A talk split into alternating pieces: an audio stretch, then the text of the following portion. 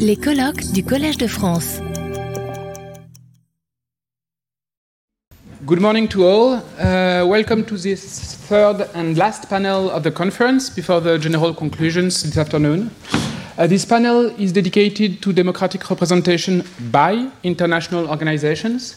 Uh, we'll have four papers and six speakers, two papers in French, two papers in English, and then a general discussion in English. Uh, so, without further ado, I give the floor to uh, Terry Macdonald for international organizations as orchestrators of represented constituencies, the case of the Global Compact on refugees. Thank you so much. Uh, thank you, Samantha, and everyone for uh, having me here today. I'm really excited to be here. Enjoyed very much the discussions yesterday, and um, very happy to be kicking off the, the second day today. Um, so, the paper I'm presenting today addresses the question of how practices of international democratic representation can deliver legitimacy uh, to global governance institutions and how IOs can contribute to this kind of legitimising representation. Um, so, this actually picks up really nicely on some of the themes of the discussion at the end of the afternoon, segues nicely into the talk today. Um, because the, the focus of my discussion of representation, um, it's a bit different from some other um, approaches to thinking about representation, uh, because it centres legitimacy um, as a problem and as a value. Uh, with some kind of independence uh, from the concepts of representation and democracy themselves. Um, now, I think I'm not alone in this because I think some of the discussions um, yesterday also drew out um, this possibility of tensions and, and distinctions between um, the idea and, and, the value and the practice of legitimacy and legitimation on the one hand, um, and democracy and representation on the other. Um, so I'm going to pick up on that and, and, probe it in a little bit more depth, a, bit, a little bit more systematically as the basis for the argument that I want to make um, about a particular kind of contribution that IOs can make to representative, uh, uh, democratic representative practice. Uh, what motivates this framing with this focus on legitimacy uh, is a worry that some of the established approaches to thinking about the adaptive redesign of representative democratic institutions for international rather than state uh, contexts has proceeded in a way that leans too much on conceptual analysis um, of the ideas, the concepts of representation uh, and democracy, and too little on pragmatic, sociologically informed analysis of the underlying political problems uh, of legitimacy that democratic representation is supposed to help remedy. Uh, now, this is a, uh, a concern that, uh, that I, I, learnt from discussions yesterday. Others are also grappling with, so I'm, I'm happy to be able to pick up on that discussion. Um, so this the, the, kind of conceptually driven analysis that I'm trying to move away from is one that begins by abstracting upwards from a state-based representative democratic practice to identify a new conceptual understanding of representation and then applies that back down to the international context. Um, the assumption being that so long as uh, the ideas of representation and democracy remain conceptually intact, that legitimacy will just follow along, that it's just some kind of natural corollary, whether because uh, a normative assumption's made that all representation or democracy is necessarily um, legitimate, or whether an empirical assumption is made uh, that under all conditions, democratic practice, representative practice, is going to produce legitimacy. Um, so, so I'm not persuaded that either of those assumptions is true, um, that these things can become unbundled, and in fact, in the context of contemporary um, democratic legitimacy crises, have become unbundled in problematic ways. Um, and so, in order to think about how to tackle legitimacy crises in established democratic societies, and in particular, how to think, how to reconstruct new kinds of representative democratic practice in these new contexts of international governance and organisation, um, we can't proceed in that way. Um, we actually need to step back and think more about the idea and the practice and the problem of legitimacy itself, um, and then reconstruct our ideas of representation and democracy in a way that are going to serve um, as effective functional instruments um, of that kind of um, distinctive value. So that's the strategy. I'll say in doing this, um, the kind of conceptually driven approach that I'm um, wanting to move away from is, is one that I've adopted myself in earlier work um, in global stakeholder democracy. So um, I'm as guilty as anyone of, of, what I now think is a, is a somewhat flawed approach to this problem. Um, and, and well, over the last few years, I've, I've, been doing a lot of work on the idea of legitimacy, trying to, um, I suppose, fix some of my own early errors, but, um, but also to, to make a new kind of contribution in this space.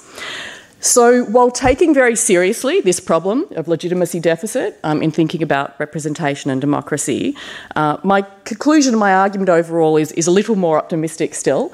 Um, I do want to argue that international democratic representation can support legitimacy, it can contribute to it, um, but only under certain conditions, only when we constitute representative practices in the right kinds of ways. Um, and this is difficult because uh, the kinds of constituencies that are to be represented um, don't always, in transnational contexts currently, satisfy the kind of sociological preconditions that are required for legitimising representation. So we need forms of representation that intervene um, in what I'm calling a, a, kind of practice of constitutive representation um, that not only takes, takes transnational constituencies as ready made um, peoples or constituencies um, ready to be represented, um, but rather interven- interventions need to be made to cultivate the kinds of um, capacities for collective agency, uh, normative power, to use the, the term that some others used yesterday, um, as a starting point for this legitimising practice. so I make an argument about this using the, uh, and, and, make a, a, an argument about the way in which IOs can play a distinctive role in building this new kind of representative practice through what I'm calling the orchestration um, of this constitutive representation.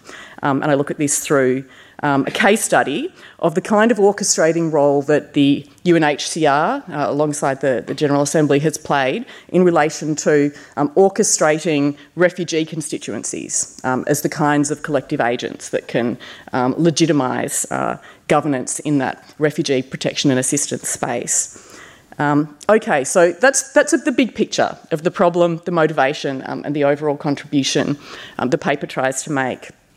I'll break it down now and, and probe in a little bit more depth. First of all, um, this question of the relationship and tension uh, between practices of democratic legitimation on the one hand um, and of representation on the other, and then we'll move on to the case.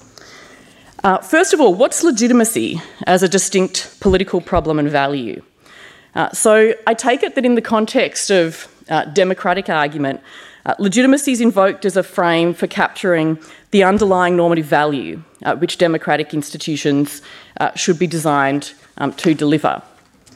There's a lot of confusion about this concept of legitimacy. It's used in diverse ways. There's a lot more I could say about this. As I said, I've, I've spent most of the last 10 years writing a book on this, which I hope is almost finished.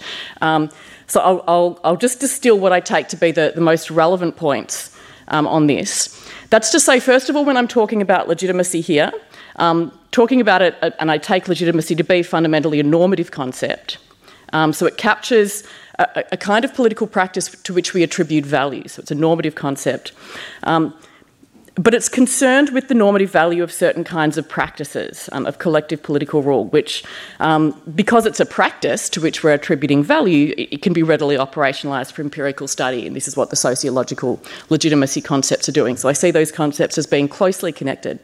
Um, however, um, legitimacy is a normative concept, um, but it's not a moral concept.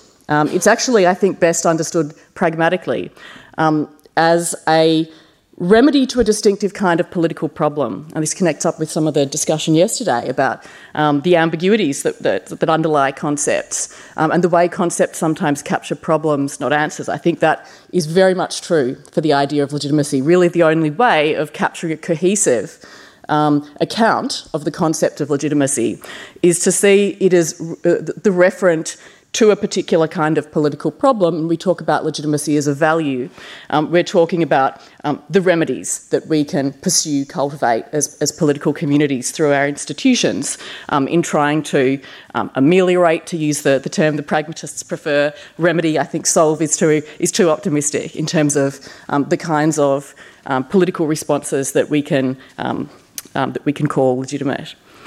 What kind of political problem is it?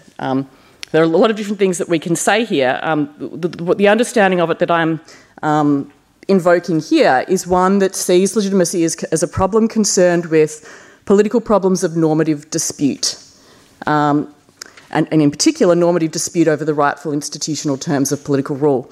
So, uh, the problem of legitimacy arises when you have um, a community who are brought together under conditions of forced interdependence. Um, the context of uh, the emerging modern states in, in, early legitimacy theory, and of course in the global context now, in the context of global integration. Um, we have populations brought together.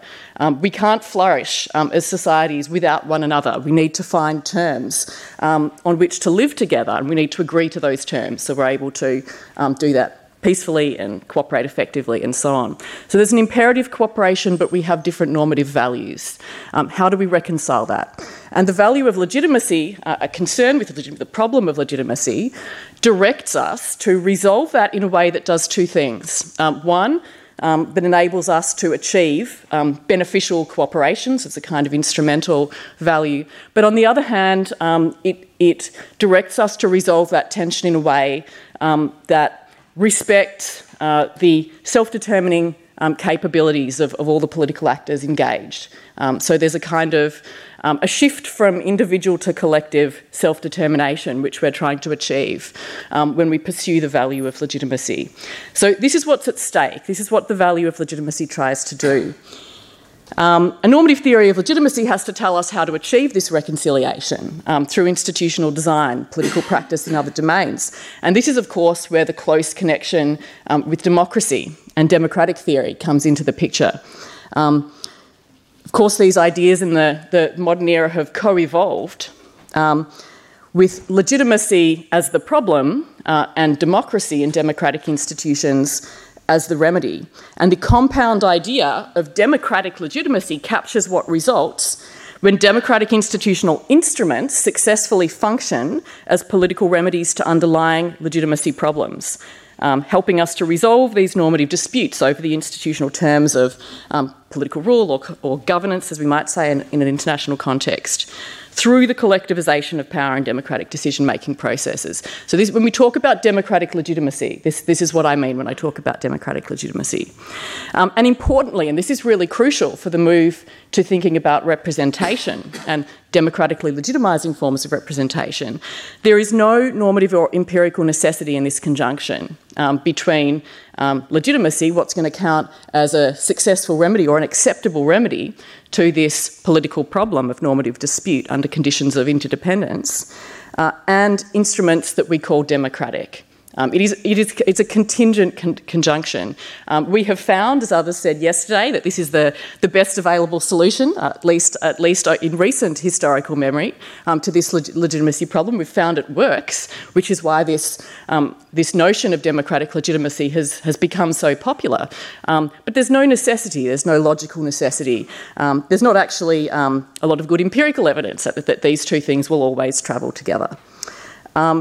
So it's an open question whether or what forms of democracy can deliver legitimacy, also in the different political problem situation of contemporary international governance. The dimensions of interdependence are different. Um, the dimensions of social integration and, and disintegration among uh, members of these interdependent populations are different in the global context. Um, the problem has a, a, um, an analogous structure to the kind of problem of legitimacy that emerged for um, modern European uh, states, uh, but it's not identical. Um, so we need to actually, there needs to be a, a sociologically informed examination um, of the dimensions of this problem, the dynamics of this problem, um, and then the kinds of institutional designs that are going to function successfully um, as a remedy. And this is where we need to revisit um, the way we think about um, democratic institutional design, and in particular, for our interests here um, at this conference, um, the role that representation and instruments of representation can play in producing legitimacy. Uh, under what conditions then? Uh, this is the final part of the theoretical analysis in the paper. Under what conditions does representation support democratic legitimacy? Uh, now, this is, it's actually, um, to me, surprising that there's so little um, systematic analysis of this question um, in, in contemporary democratic theory um, of the conditions under which, the ways in which uh, representative practice um, can produce legitimacy. As I said, a lot of recent work in representative theory has been more um, conceptual in nature and has been talking about what it is to make present something absent, you know, uh, quite independently from this underlying political problem of normative dispute and how we might resolve it um, under particular sociological conditions. Um, so that's problematic, that's a gap in our understanding. Um, there's a lot more that can be said about this than I have time to say today, but briefly, um, uh, I think the, the um, the problem in this representative literature has been that the focus in thinking about how to make representation legitimacy has been on the idea of inclusion. So we just need to make sure that the right constituencies are included, that they're represented. Uh, but the actual nature of that representation, whether it's symbolic or whether it's formal or it's substantive, it's something else, that, that's a question we can work out conceptually. Um, Donald suggests that that's not the right way of thinking about this, that actually, in thinking about what forms of representation we need to develop, we should be thinking not only about inclusion and who's included, um, but also about whether the kinds of representative instruments that we're building are going to be able to um, cultivate, capture, and harness um, the legitimising democratic agency um, of represented constituencies. And the problem that we face in a lot of international, transnational governance contexts is that the kinds of constituencies that we identify as entitled to inclusion um, do not, are not currently constituted um, with these kinds of capabilities for um, legitimising democratic agency. Um, yesterday we, we talked a bit about uh, all, all affected, um, all subjected constituencies, and this is obviously a, now a very widespread way of thinking about how that boundary question uh, for inclusion ought to be approached. Um, but of course, we also know that uh, many of these populations of affected or subjected people um, in transnational contexts um, look nothing like the kind of um, sociologically integrated peoples um, with functional um, public spheres through which they can deliberate and, and, and, form common understandings of their shared interests and take collective responsibility for political outcomes, um, and all these, these other dimensions of agency which are essential for legitimisation.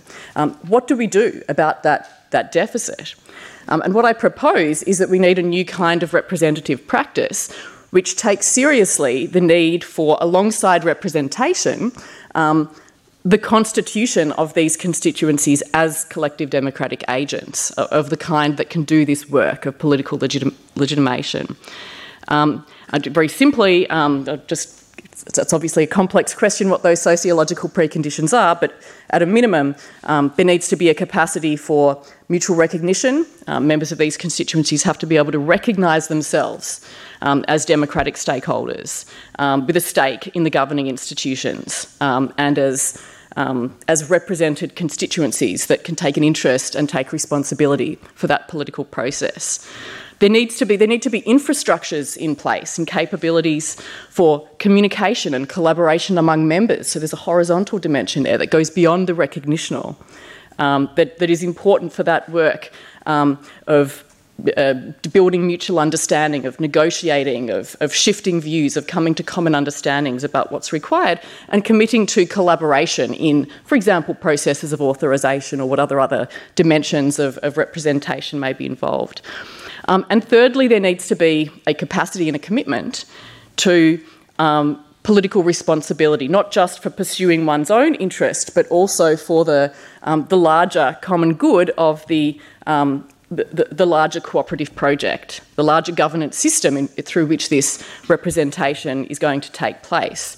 Um, and that's because uh, legitimacy at its heart, it's a, um, the problem that needs to be solved is one of normative dispute. It's not just about advancing interests, it's about people with different interests and different values coming together um, and working it out, which means um, some compromises, some sacrifices, some burdens need to be assumed by anyone who wants to um, have this. Um, the benefit of democratic empowerment, you need to, of course, assume along with that the burdens of political responsibility uh, for the whole.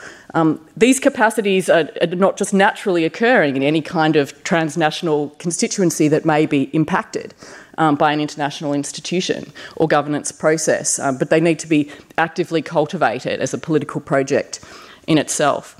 Um, so, the kind of political interventions that are involved in cultivating these capabilities um, within uh, transnational, international constituencies as a prerequisite for representation to be able to generate legitimacy. This is the kind of representative work that, in the paper I call constitutive representation. Um, it's obviously got some relationship to the constructivist representation that was that was raised and discussed a little um, yesterday afternoon. Um, but the, the, constructivist representation tends to focus on um, identity and sort of symbolic um, articulation of, of, um, of, identity categories, whereas the kind of work that I'm talking about here as constitutive representation goes beyond the symbolic and the construction of identity um, and, and, incorporates these, these more material um, sociological dimensions of infrastructure building, um, collaboration building, um, and so on. Okay, so that's what needs to be done. Um, how can international organisations help? Um, this is, of course, where we get to um, the second part of the paper. Um, and the argument that I make here is that, in just the same way that when we talk about the role of international organisations in global governance, um, it's now quite commonplace to talk about them as orchestrators, um, not as exercising direct control necessarily, um, um, uh, overpopulations in, in producing political outcomes, um, but in orchestrating other actors uh, to come together um, uh, in indirect ways. Um, to support, facilitate, coordinate, and steer global governance.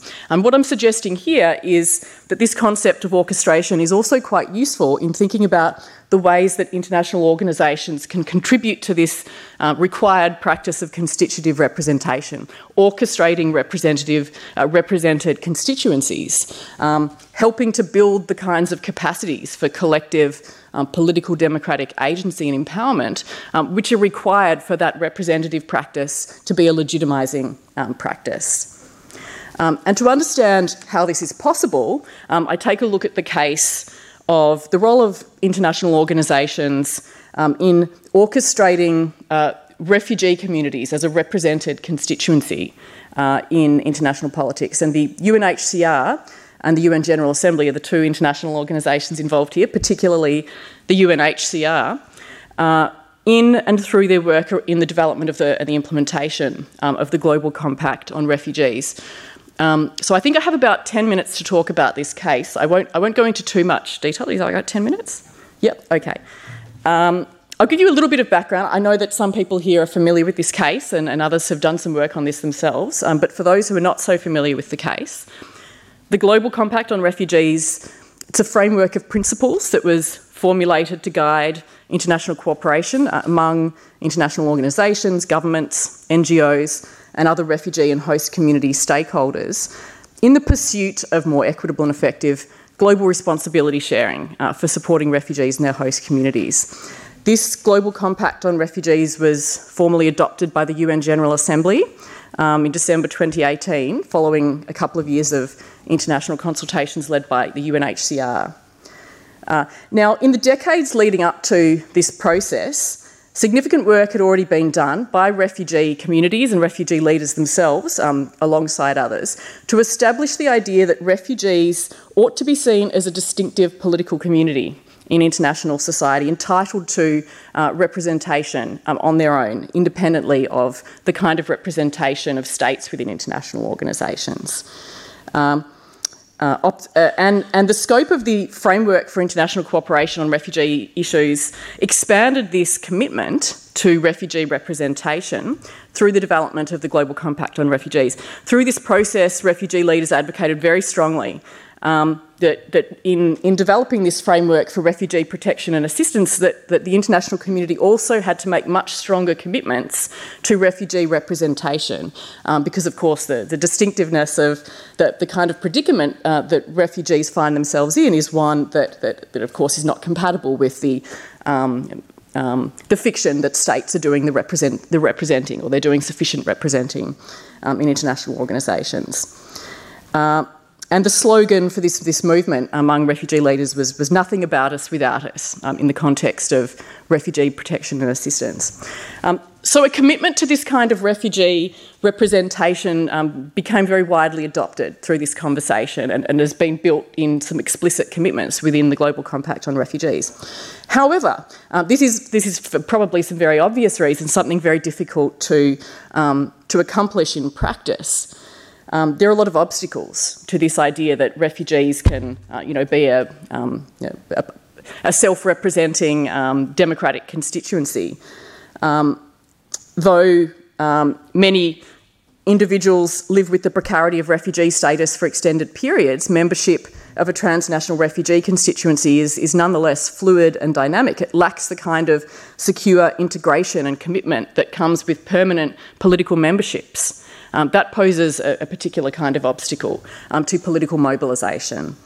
Refugees as a transnational constituency are geographically dispersed, culturally and linguistically diverse, again, posing barriers to the kind of political integration, communication, collaboration um, that's required for, for this collective democratic agency. And of course, perhaps most crucially, it's exactly the kinds of physical, economic, social, cultural vulnerability and estrangement that are experienced in situa- situations of refugeehood.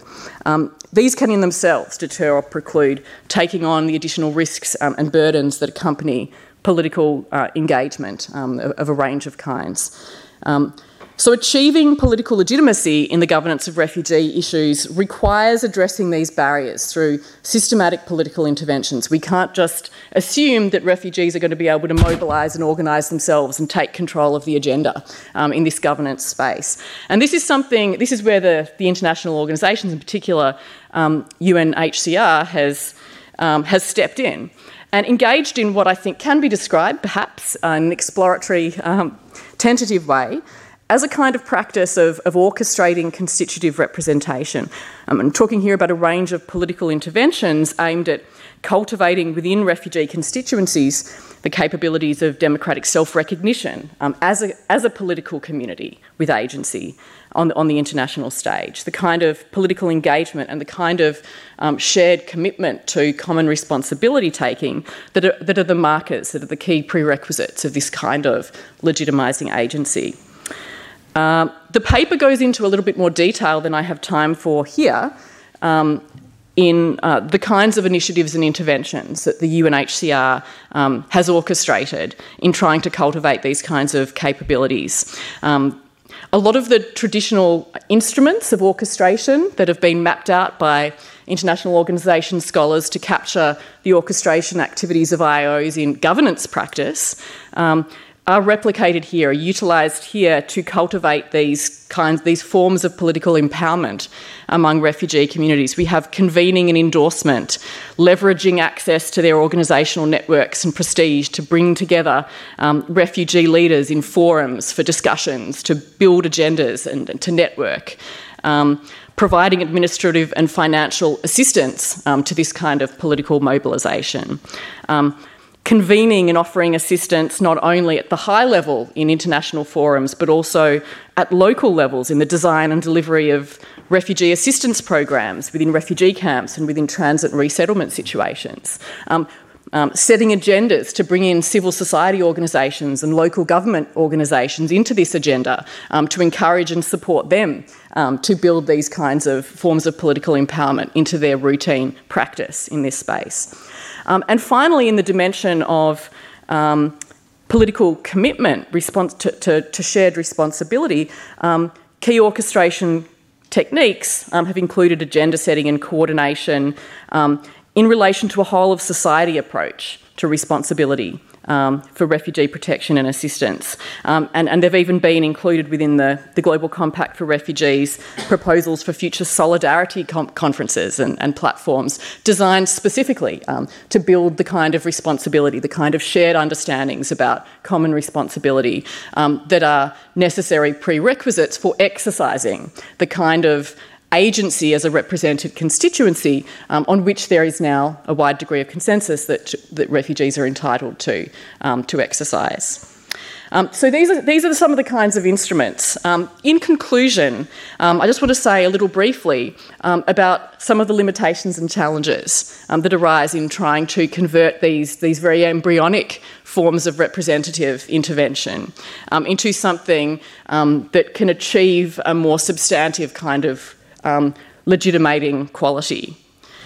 Um, so, first of all, these efforts to orchestrate refugee constituencies' democratic self recognition, they raise questions about whether those refugee leaders that have been selected for invitation through these um, UNHCR um, networks can reflect the wide diversity of refugee experience, um, particularly um, the experience of those in the most marginalised and vulnerable positions. There are worries here about tokenisation, um, that you just sort of pick a few privileged, um, politically palatable refugee leaders and bring them along and you create a facade of legitimacy without really um, bringing, bringing on board those who, who, are most in need of political empowerment. At the same time, um, the orchestration instruments for fostering refugees' political engagement at localised levels are, are, are, just, just not sufficient um, to overcome the deeper sources of vulnerability, economic precarity, social exclusion, and future uncertainty that work to undermine secure opportunities for refugees' community and collaborative political participation. Uh, and, and, similarly work to orchestrate refugee constituencies' responsible political commitment um, in the domain of um, responsibility sharing, it faces related constraints due to risks and worries from some refugee advocates and leaders that political discourse around shared responsibility may be used by unscrupulous governments um, and others in contexts of persistent power asymmetry to shift burdens prematurely and in- inappropriately from governments. Um, onto refugee communities themselves without adequate capacity and support to actually uphold them. Um, so there's a range of risks and worries and concerns here. It's an incredibly difficult thing to try to achieve. Um, now, of course, some aspects of these challenges might be partly overcome through greater investment of political capital and material resources um, um by IOs and others in the scope of their orchestration efforts. Um, but of course, many of these barriers have deeper structural drivers um, that can't be adequately overcome by IOs acting alone within their siloed fields of governance responsibility. Um, these social prerequisites for um, legitimising democratic agency are extremely demanding. Um, and they're interconnected with other dimensions of the um, international governance field. And this reminds us, I think, it just it, it highlights a, a, deeper tension um, in projects of trying to achieve um, political legitimacy in a pluralist order, um, not just for the work of IOs, but for the work of democratisation um, in general in the context of a pluralist order. We need to always retain, keep at least one eye on the whole of society cosmopolitan perspective about the ways that um, governance practice and democratic agency in particular local contexts or particular governance fields are inextricably linked um, to those elsewhere, um, and that strong legitimacy can, can never be achieved in, in siloed fields alone, but, but always requires an eye to the bigger picture. Um, so these, these persistent um, challenges of democratic pluralism, I think, um, um, maintain a, a, strong presence in, in these emerging practices of IO orchestration. So I'll leave it there because I'm out of time. Thank you so much. Retrouvez tous les contenus du Collège de France sur www.colège-2-france.fr.